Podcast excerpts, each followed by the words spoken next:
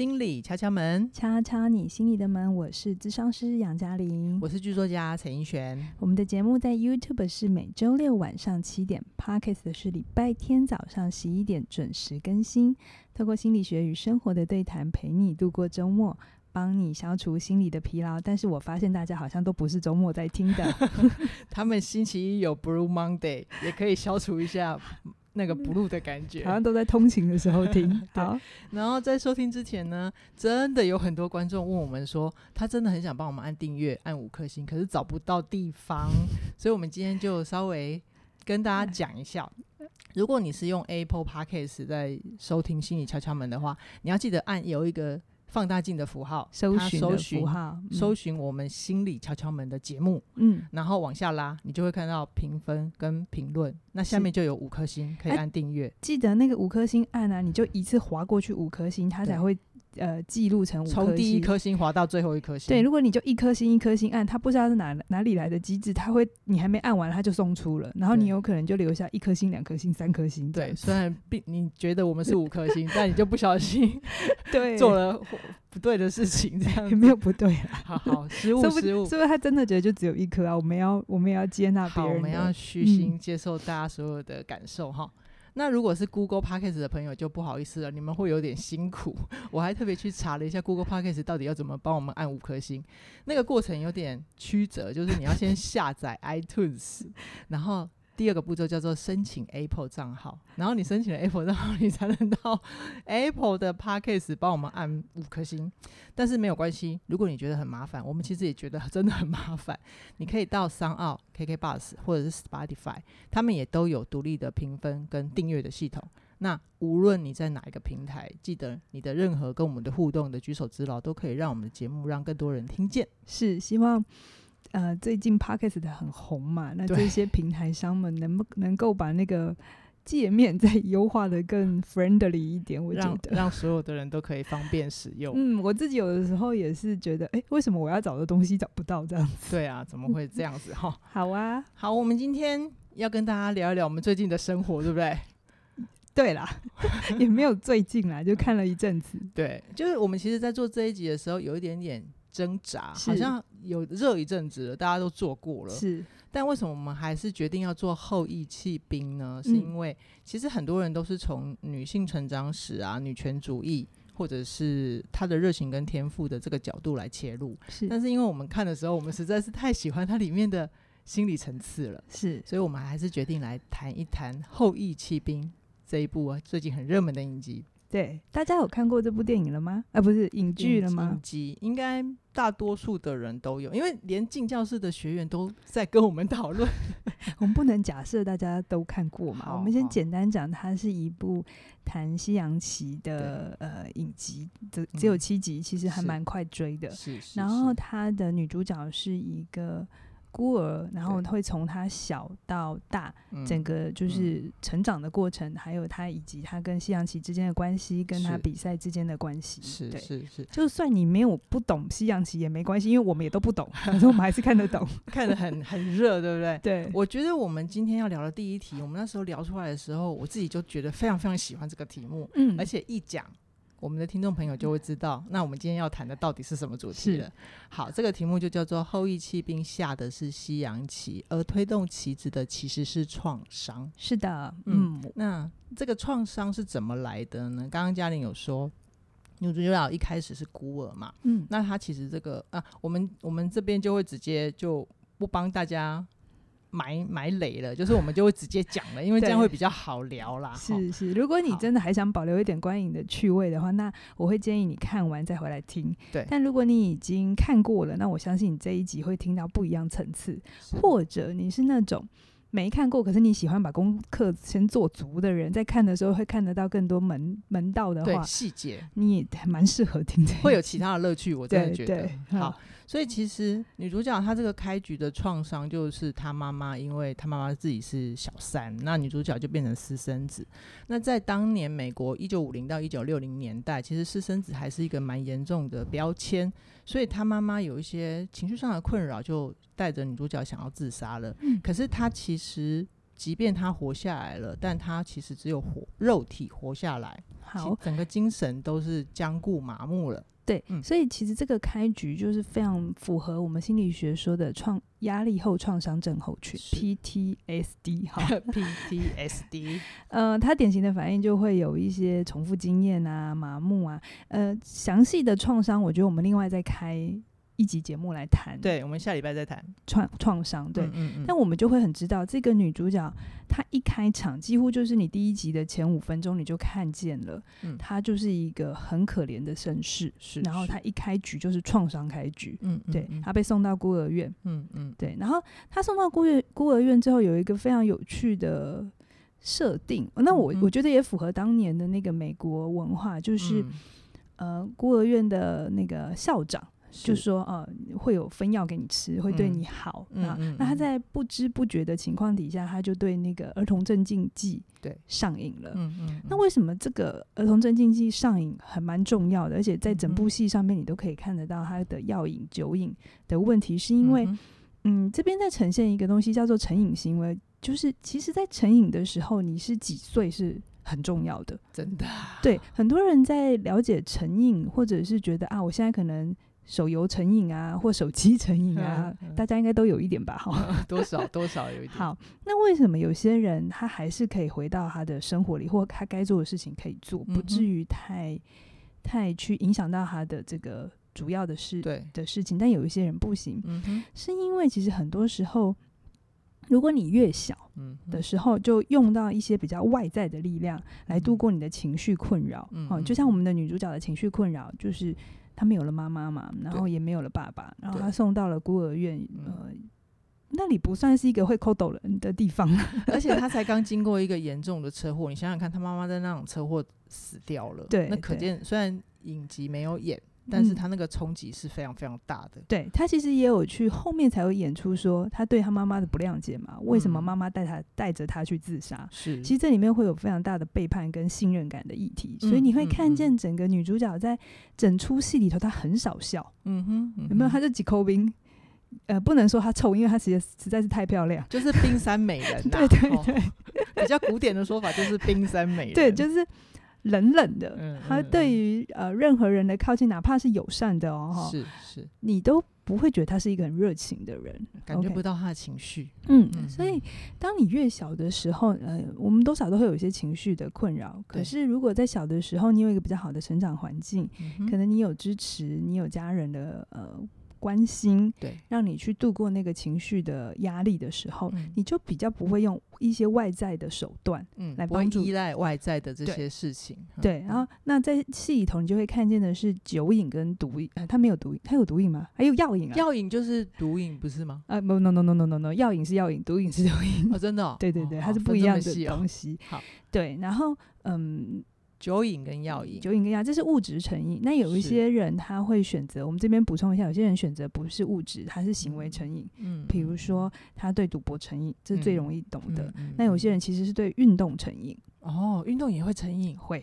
就是，嗯，这好适合再再聊一集。哦、好，那有些人是对爱情成瘾，或者是性爱成瘾，有没有？哦，性爱成瘾，这其实它都是我们表面看起来是一个成瘾的行为，其实背后反映都是情绪的困扰。OK，如果你直接一直去处理那个行，就是成瘾的东西是没有用的。嗯嗯，嗯，嗯。我们在聊的时候，我记得嘉玲有跟我说过一句话，还蛮开我脑洞的，就是你说，其实当我们对任何事情成瘾的时候，他一开始做有快乐，是，可是其实成瘾之后，他就不太有快乐，可是他却怎么样都停不下来了，或者那个快乐就会越来越短。然后他需要的量就越来越大嘛，哦、这个我们就是要耐药性，所以那个药就要越吃越多越重。对对对，对，毒品也是嘛，是这个道理。对，因为我们的、嗯、它会牵涉到生理的问题啦，哈、嗯嗯，所以我们会去看见一件事，你也在这整出影集里头看见女主角一直都知道她药物用的很凶，她酒喝的很凶，对，可是她停不下来，嗯、甚至他会有一种相信是他必须吃了药他才能赢，对。OK，但这个东西其实是很关键的，会、嗯、它贯穿了整个戏里头，它最后的那个翻转，嗯，才会那么好看的原因是、嗯、一直都在铺这个。对，其实我们就会看见创伤跟成瘾之间的关系嘛，因为它有一个这么大的呃儿童的一个呃悲惨的一个。身世、嗯、对对，所以他还需要那个药物，对他需要那个药，然后他在一个不知情的情况底下依赖了这个东西，然后这个东西帮助过他，对，也甚至让他一开始在西洋棋，在还没有拥有西洋棋的时候，他都可以在脑子里下这些事情，对对，所以他带来的快乐是很多的，嗯，但是一旦他持续的依赖这件事情之后，对，他就变成了一个，嗯。就是有一点是反过来控制了他的人生，嗯、所以你会看见我们的女主角看起来是很有很棒的天赋，是、啊，然后看起来她像是在主导了她很多的呃人生、人生或比赛或者是关系，嗯嗯，可是其实没有，在我的角度里她没有了。嗯嗯嗯、你看哦，她其实看起来就柔柔弱弱，对不对？对，然后看起来也嗯不是很张牙舞爪，对。可是啊，你看他在下棋，嗯，那里面他也有讲，如果你有看的话，他每一次都是攻击的，对，他的那个下法就是非常的凌厉，是，他不太给对方思考了，就是啪啪啪，然后几个棋子，二十几几步，然后就把对方玩玩疯了这样子，对，啊，没什么好好讲的，对，他甚至还会跟他朋友预测，我接下来这一局在二十三步以内要让大家要让对方弃子。对，他里面还有演一第呀演出他第一次输或者好像和局，他其实是很生气的，嗯、他是没有办法接受自己不行。对，嗯，他他就是要用那个攻击去证明他是他是有能耐的，我比你棒。嗯、对，可是他其实这里面藏了非常多的愤怒。对对，如果你仔细看的话，他是因为对这整个世界是生气的。嗯，他他是对于呃，而而且整个西洋棋都是男人的世界。对，好，这边很多人就会讲说，哦，是性别，哎、呃，女性成长啊，嗯、或者是女性主权。我觉得这是一部分。好，嗯、但是我看见的事情是。编剧把他丢到一个全部都是男人的世界，背后还有另一个心理动力，就是他跟他父亲的关系。嗯，好，那这个我们后面后面下一集会继续聊。对，可是你就要知道说，他在他有这样的一个创伤，然后这样的成瘾，然后他带带着一个攻击的姿姿态，在西洋棋的世界里头。很努力的证明自己，嗯嗯嗯、其实这全部都是他在因应这个世界的方法。是，所以我们现在目前先聊到这边。我们先看到的第一层叫做他可能他可能外表柔弱，嗯，但他下面其实是带着对世界的愤怒，对，跟不信任，对。但其实这个愤怒跟不信任的下面还有他更深更深的需求哦，对对。然后我要补充一下，很多时候很多人会对愤怒好像就是要用匹配给，或者是呃。呃，就是很凶啊，那是一般的刻板印象。对，这个叫做显性的愤怒。嗯、其实愤怒的形式很多，像女主角这是一种，她、嗯、就透过下棋来表达她对这个世界，嗯、还有去证明她自己。嗯、那有一些人，他表达愤怒的方法，他就是拖延。哦，他透过拖延来证明跟呃。就是拥有自己的权利，反正你拿我没皮条。我懂，我懂这种感觉。所以愤怒，很多人其实不觉察。有的时候，我也会跟我的学生说，我感觉你有很多的愤怒。啊，我说怎么？我对人很客气哎，嗯嗯，我人很好哎。嗯嗯、但是其实呃，在心理动从心理动力来看，愤怒的时候，嗯，嗯，不是那么这么就是只看表面，你有没有对人很凶啊？这个叫愤怒。嗯、好，所以我们就透过这个创伤，它。我们来看女主角这个一路过程啊，看她怎么样去跟她的创伤修复跟和解。是好，所以女主角她，我觉得我们可以先聊一个，因为她整部戏都在聊她个人的成长成长历程，对不对？但她里面还有两个看点，一个就是跟女性的情谊，是还有一个就是在呃男性的世界里世界里面怎么样去找到他那个。第三层，对，它是那个底下第三层，他要的那个东西到底是什么？是，所以我们就先从浅的开始讲。好，女性情谊的部分。好，女性情谊比较容易看呐。对，因为看得到这这出戏里头有几个关系跟女性的关系。嗯，嗯，嗯，比如说我们先讲好的关系，我们用。比较好跟比较不是那么好，嗯，简单粗略二分，这个是为了让大家容易听得懂，对对，对，但其实没有人对他太坏啦，对，对对，这里面没有绝对的坏人啦哈。那我简单粗分就是，比如说对他好的有养母啊，有些人对养母这个角色他也不认同，觉得好像透过他。在赚钱，好像养母在利用他。我倒觉得不是，因为养母是一直在提醒他，这个世界除了西洋棋之外，还有别的东西。嗯，嗯，所以像第不我不知道第几集，但他有跟一个小男孩对对对战嘛，战，然后那个小男孩也一直努力的想要变成世界冠军。对，然后他就问他你想要几岁？他就说我十六岁的时候要变成世界冠军。对，然后女主角就说那之后呢？你变成世界冠军之后你要做什么？结果那个小男孩也 也傻住了，对，他就愣住了。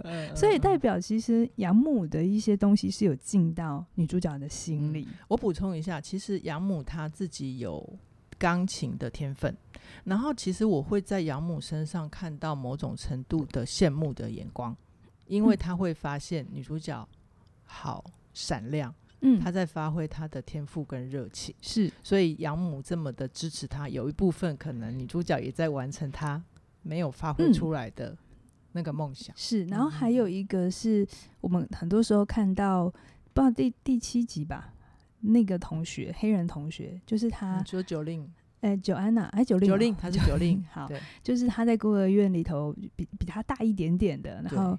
有一点是指引他适应孤儿院的那个黑人女性，嗯，嗯，那我其实觉得这两个是在他生命里头，呃，去去让他开始感觉到信任的人，关系里有信任的很重要的一个一段关系。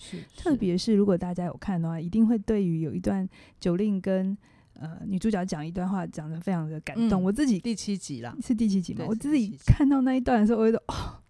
实在是太深刻了，真的，我眼眶都红了。对，他就是说，九令就说，因为我们我们看女主角好像就是受害者。我讲一下那个环境背景好不好？嗯。就是第七集的时候，女主角她其实已经跌落谷底，因为她的养母过世了，然后她那时候又一直打不败她当时的最主要的对手，那个俄罗斯 的男性的世界冠军，所以她就在一个。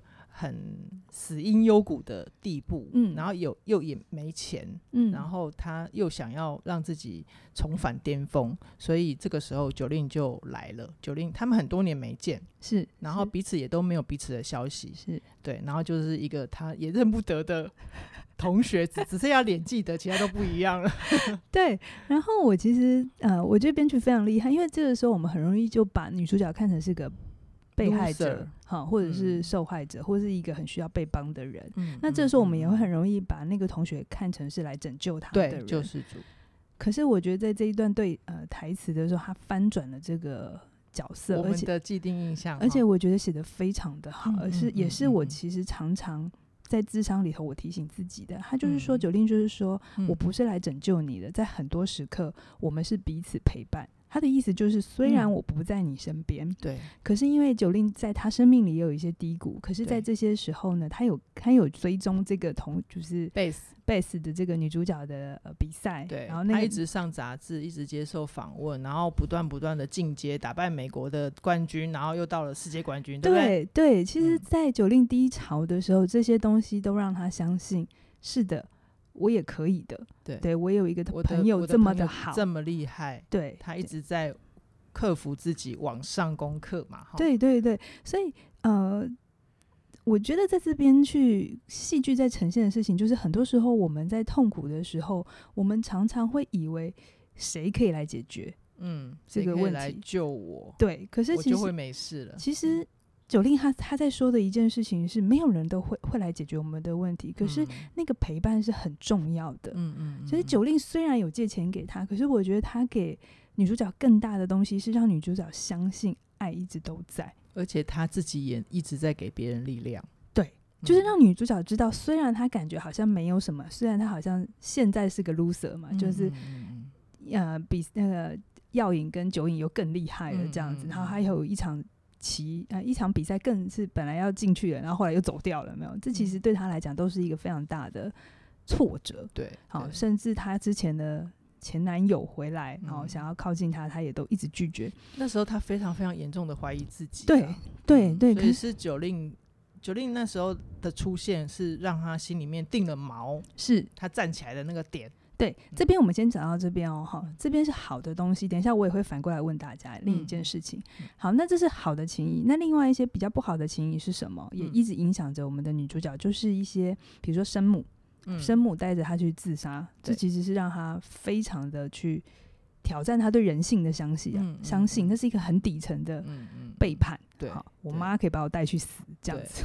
而且而且，小孩子在这件事情发生之前，他全世界就只有他妈妈，他当然是爱他妈妈的，但是他会会想不懂为什么最我最爱的人要带带我去做这件事，对对，那真的是非常非常大的惊吓啊！对，然后再来就是院长，还有他的高中同学，嗯，嗯，他的高他的院长其实也不是对他不好，他就是一个比较严格的人，他的院长只是不准他下西洋棋而已。对对对，可是就是一个比较会去阻止他的人。那我想多聊一点是他的高中女同学，嗯就是他上高中之后啊，其实。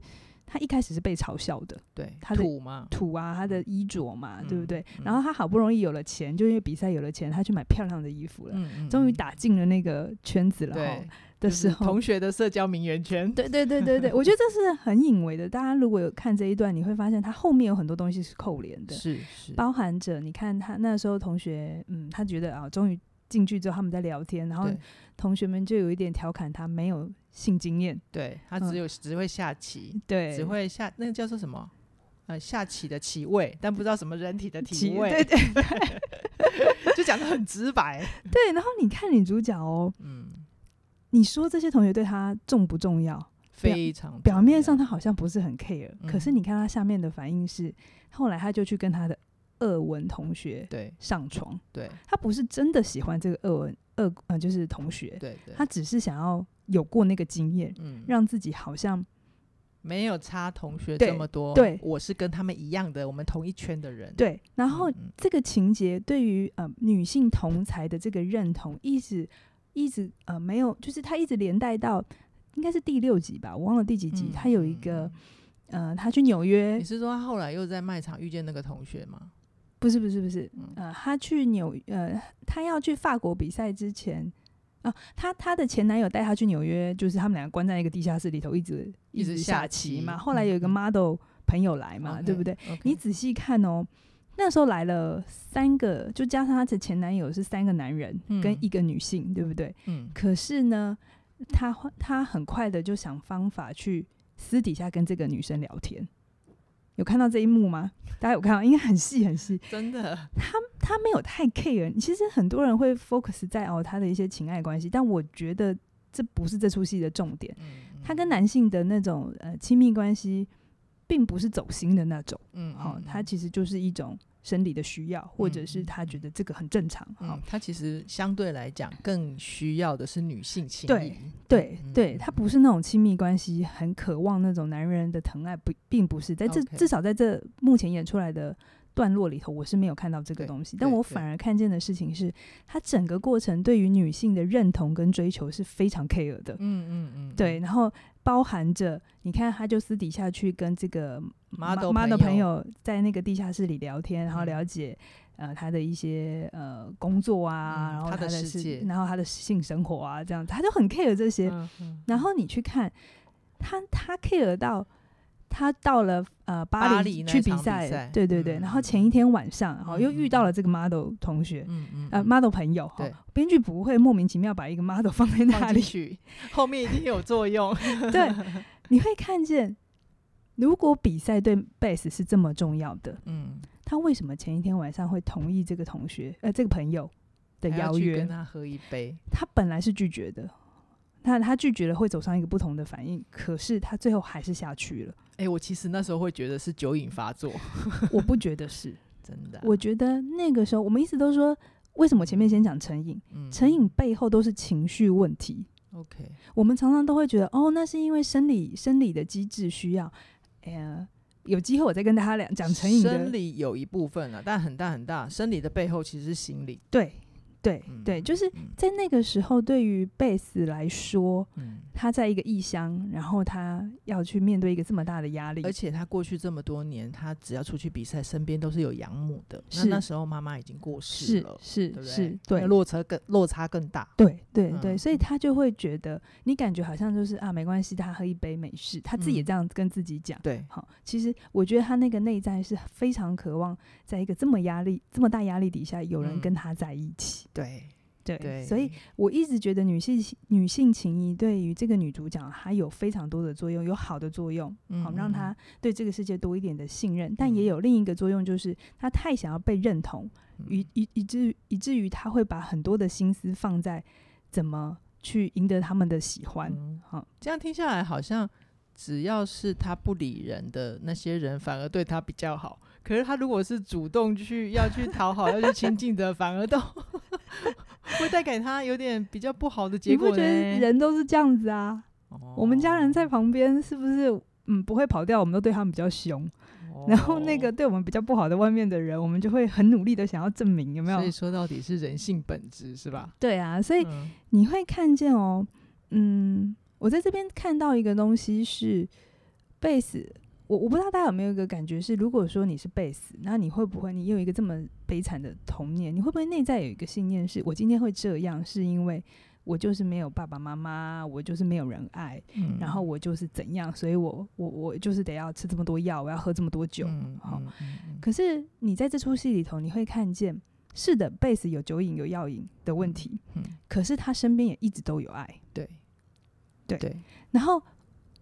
很多时候我们都会觉得，哎、欸，我只要有了爱，我就可以不会怎样，有没有？我们会有这种、嗯、这种连接，有没有？嗯、可是你看，在贝斯身上这是不成立的。嗯、他的爱是他他有他有他的问题，嗯、但他的爱也还是存在。嗯、但他没有因为有爱的存在，所以这些他心里的议题或者这些嗯药物成瘾的问题，他就消失了。嗯、这里头有一个很重要的关键，就是当事人有没有真的想要去解决这个问题？嗯，其实这是我们在心理工作里头，我常常会听到我的。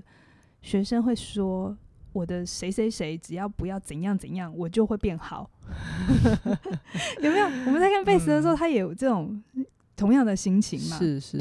可是其实我觉得，嗯，这真的都不是最重要的关键，嗯、而是你自己有没有真的想要变好。嗯，我会觉得他在呃还没有真的想要变好之前，即便他身边早就已经有 Jolin，就是他那个好朋友。嗯然后有有 Shepherd，对，他也欠人家十块钱。对对对，就虽然 Mr. Shepherd 一就都一直对他臭脸，嗯，Shepherd 好像没对他笑过，没有，对对。然后，但他当时如果。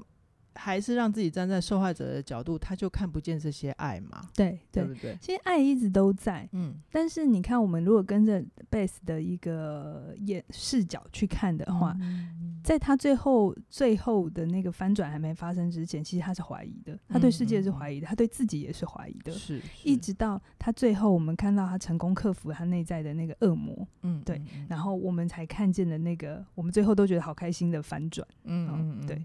好，那个女性情谊的部分，我来做个小总结好了。我自己看到的部分，我不知道杨老师有没有看见啦。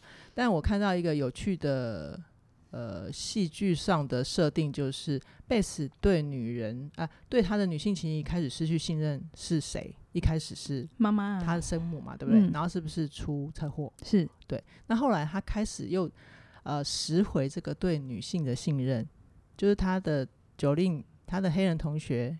再次回到贝斯的生活的时候，他是怎么来的？你有注意到吗？嗯嗯，是怎么来的？Jolin 也是开车过来，哦，然后就开车过来啊，对，然后我们只看到他的脚，然后往上才知道，哦，原来是他同学，原来是他同学。意思就是说，他从一个破碎的车祸失去了，嗯、而又从一个完整的车子送回来了。你是这样看的啊？对啊。是这样看的、啊，好像是象征啊。他好像都没有自己开车过哈。对，整出戏，对他都是给人家载的，他都给人家载哈。对对对，整出戏他都是给妈妈载，给男朋友载，给同学载哈。好啦，如果你要说到编剧的 编剧的经验的话，我会觉得他就是保留那个元素，因为他如果自己开车的话，那个元素就淡掉了、啊。那那个一开始的车祸跟 Jolin 回来的那个扣连就没那么深的。好吧，我不知道有多少人看得到这个哎、欸。好啦好啦，我觉得很细腻，很细腻。好，谢谢你。那接下来呢，在讲完女性情谊的部分，嗯、至于贝斯他最后怎么克服他内在的恐惧，大恶魔一直相信爱都在。嗯，嗯可以进到真的走出那个受害者的位置，可以进到他跟男性的关系来分析一下。好，我想要去分析的是他跟他那个宿敌，是俄罗斯宿敌。对。对我没有太想要着重她的前男友，因为我一直说这出戏不在那边。其实前男友是配角啦，嗯，对对对，前，前男友是衬托他的人。可是前男友们也很重要啦，哈，等一下再讲。是是但是为什么我觉得这他的俄罗斯的宿敌很很重要？是因为他他总共比了三次，对，为什么要三次呢？对，为什么要三次呢？这当然是有意义的啦。三真是一个有趣的数字，每个编剧都爱三，对，一定要是三。好，第一次的时候，如果大家有印象，他是在墨西哥比。是，而且那一次他很快就输了，嗯嗯，然后输了之后还不打紧，然后养母就死了，好惨哦，很惨很惨哈。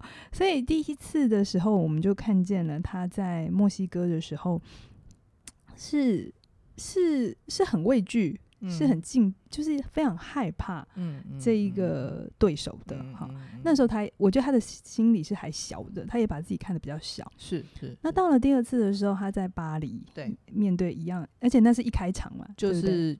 呃，你说第一集的一开场就是巴黎那一场比赛，对，然后之后才正的演回来嘛。对，然后巴黎那场比赛，也就是我们刚刚聊过的那个模模特儿朋友去邀请他喝酒，那他还是去的那一次。是是，表面上他受到朋友的诱惑，可是我觉得在心理动力上面，他其实并没有，并没有那么觉得自己可以赢，嗯、所以呢，他去喝了酒，有很多层意义。好、嗯，我先告诉大家。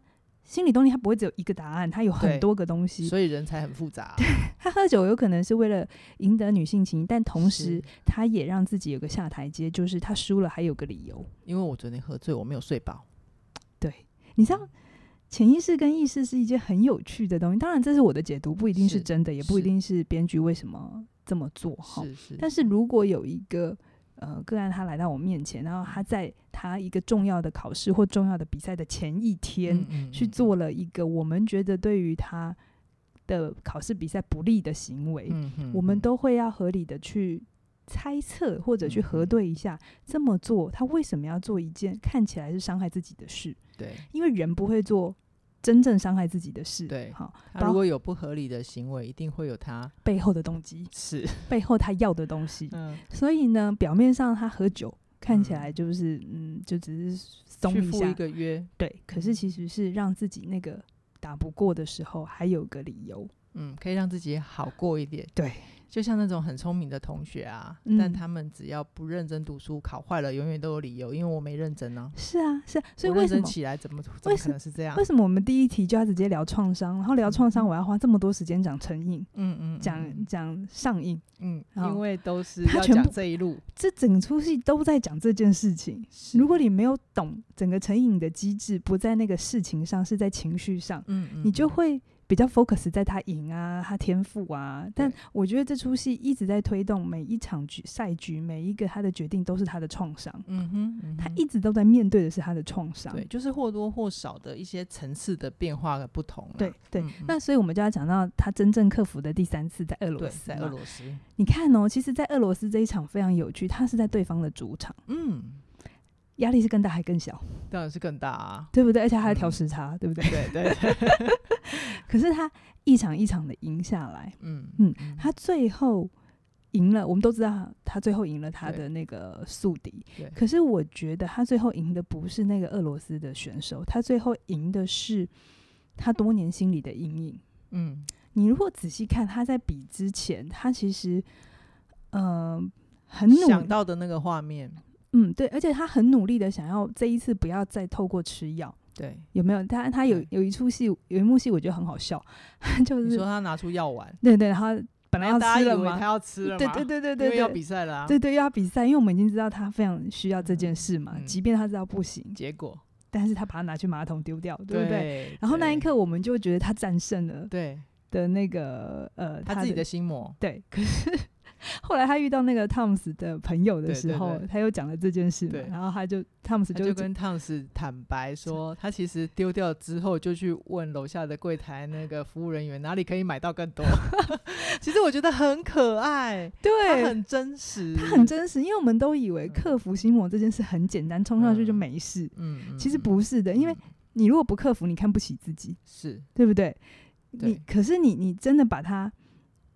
去抵挡它的时候，会带造成更多的反扑，因为你下面那时候还暂时是空的，对，会恐慌，对，所以就是没有人，呃，就是没有抽烟，就要戒烟的人的时候，嗯，他一开始是没有办法直接就戒掉，嗯，很少有人就直接跳过电子烟或者一些替代物，好，嗯，或者是要减肥的人，你跟他讲哦，很快的就不要吃东西，那都是只是在压抑，对，你都没有去处理真正核心。为什么要透过吃来让自己快乐？这些压抑就会反扑，它就会反扑出来。嗯、所以呢，呃，我还是再强调一点，就是这出戏看起来在在处理西洋棋在处理成瘾，可是他全部都在讲情绪，嗯，嗯嗯，他全部都在讲情绪。那为什么他要花三次？对，如果大家再仔细看的话，他在比赛之前呢，他有呃编剧让他回忆一个童年的经验，对，一个、嗯、一个画面嘛，就是他会一直记得当初爸爸离开他们家的时候。是只有回过头来看他一眼，然后甚至于他母亲有一次主动带他去找他爸爸，也也不知道多，也不知道几年之后了。当时他那个父亲就只有一直在贝斯的眼里，就只有一直把他妈妈推开，推开说不行，甚至于连回头看车子里面的贝斯一眼都没有。是对他想到的就是这个画面。是，然后为什么这个画面很重要？为什么这个？你们在看戏的时候就觉得哦，就这样过，对不对？嗯、好、嗯，但我在看到的事情是，你还记得贝斯曾经说，他其实一直不太不太敢去。直视那个俄罗斯选手的眼睛，嗯嗯，嗯，虽然镜头还是让他有看对俄罗斯选手，可是他没有看进去。哦，什么叫看进去？就是你敢不敢看一个人，然后定定的在他面前，因为他们比赛一定要比很久嘛。对，然后看得见对方把酒瘾里面的自己，对，这叫做看进去。真的用气势，真的是觉得自己 OK，嗯，值得有能耐的跟你。并肩作战，哎、呃，就是并肩对战。嗯嗯嗯嗯，其实那个是需要很大的心理、心理的心理力量。对，它是需要非常大的心理力量的稳定度。所以为什么编剧要让他三次，第三次才行？嗯嗯，而且第三次不是透过他的奇异哦，嗯，就是他。比赛的那些技巧，虽然他有歧义啦，就是没有药物。对，他为什么要先处理掉他的药物问题？嗯嗯，这是很重要的，因为当他处理掉药物问题的时候，他其实是他真正的战胜了他自己。对，编剧就是用药在隐喻他的心魔。对，然后最后他把他丢到马桶里。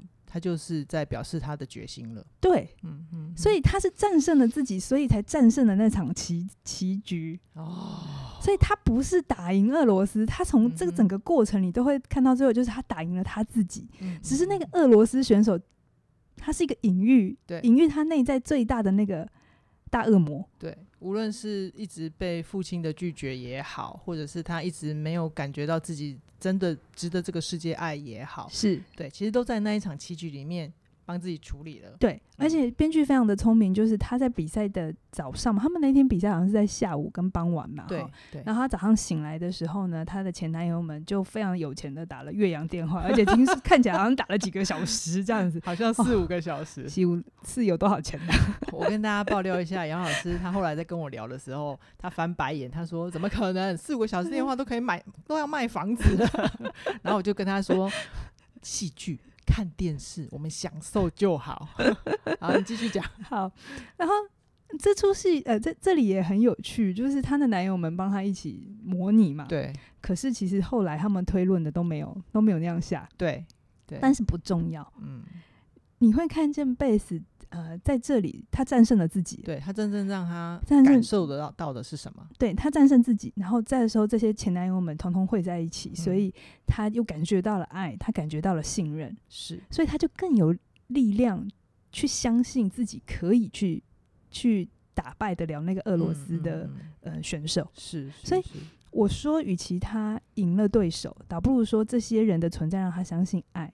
而因为相信爱这个存在，来喽，最重要的这一题，第三层，第三层出来了，要出现了，他才终于跟自己心中的父亲和解了。哦，你知道那个俄罗斯的选手，他代表非常多的隐喻，嗯。他为什么他要有一点年纪？嗯，不是，他比他过程当中有一些年轻的对手嘛，嗯，对不对？那为什么俄罗斯他要设定一个看起来可以当他爸的，然后看起来是威严的，对不对？对。可跟他爸也有点像哦。你知道我第一集第一集看的时候，我脑洞开很大，我还特别拉回去看当年他爸爸要离开那个画面。我在想，前面这个人该不是他爸爸吧？我那时候就已经直接看到隐喻了，你知道吗？对啊，对啊，就是观众你们哎，听众有没有到这边你才懂？嗯嗯。如果你仔细往下看，往下看，贝斯在赢的时候，他其实他表面赢了，嗯，但他。你可以看到他最后，呃呃，编剧处理的方法不是让他很骄傲的走，对，而是让他，你看到他脸上是一种和解，嗯嗯，一种对心中呃内在父亲形象或是男性形象的不再那么的愤恨，嗯嗯，然后他觉得自己是存在有价值的。是，就是那个当那一场戏导演处理的手法也特别的有趣，就是那个俄罗斯选手其实也都臭脸到底，但是他在最后贝斯赢了他之后，他是非常 gentleman 的牵起他的手，对，是给予肯定，而且是温暖的。是，是，你知道那里，我看到那时候我起鸡皮疙瘩都起来，我心想，他他跟他父亲的。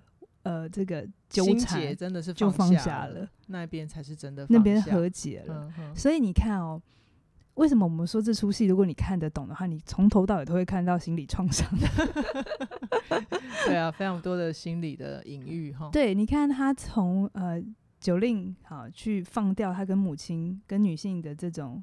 呃，情谊呃，这种关系好、去信重新信任，然后他再跟他的俄罗斯的对手看见他跟男性之间的一个和解，和解，所以他的开场就是一个没有人要的孤儿，他只能赢，嗯，到最后输赢已经不是这么重要了，是。他不是那么，他最后一幕还跑到公园跟老人家下棋。对，你有没有发现又有一个呼应？他一开始是没有人赢、没有人要的孤儿，但他最后是走进一群，而且是老男人，对的那个公园下棋的老人们，然后大家认出他是世界冠军，然后受到欢迎，被包围、被围绕，然后他就跟其中一个老人下棋，对，对不对？那当然也可能有人说他可以是 Shepard 的。象征啦，是啊，他内在那个第一个引导他跟启蒙他。的象征，所以一出戏其实是很很有趣的。我没有说我的我的观点是对的，嗯、但我想要透过从心理动力的角度角度来让大家看，嗯、这里面有很多层很多层的意思。嗯、女性的关系、男性的关系、跟酒瘾药瘾的关系、情绪的问题，嗯、才会让这整出戏变得很有深度。很好看，对，不是只有西洋棋的 杀来杀去，而且其实我都看不懂。西洋棋我们还是没看懂啊。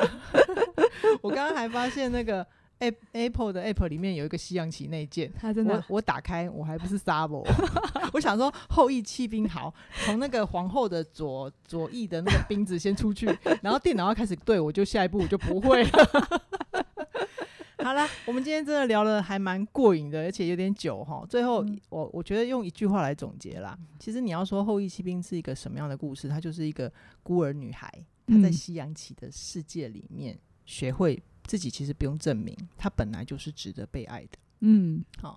那如果呃大家很喜欢这部戏剧，那确实它这部戏剧也勾动你一些对于成长上的感受啊，或者是你也觉得心里面有一点隐隐作痛的。东西，如果你看这出戏，不知道为什么有一种东西被勾着，也许你可以往内看一下你童年的创伤啦。对，对，因为它一出戏会勾动你，可以让你感觉到呼应，某种程度是你生命经验、生命里有类似的经验跟共鸣。是，嗯，对，所以，所以，呃，即便我相信每个人的成长史或多或少都会遇到一些，无论是。有没有到创伤这么大的压力？是，但压力一定是会有的。是，所以接下来我要工商服务了。如果你不喜欢听，你可以现 在在这里就走，可以不用再跟我们反映了。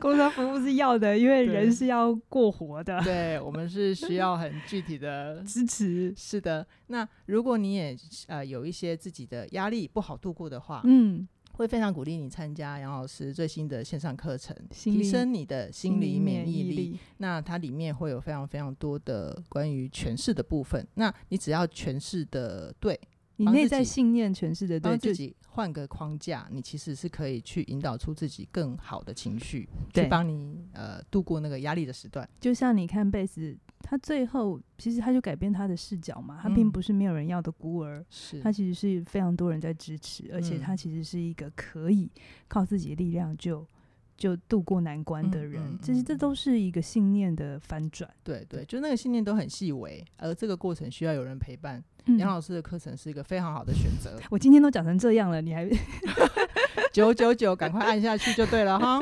好，今天先跟大家聊到这边了，嗯、期待下礼拜有更精彩的节目哦。对，我们下礼拜就来聊创伤。是的，好，好，拜拜，拜拜。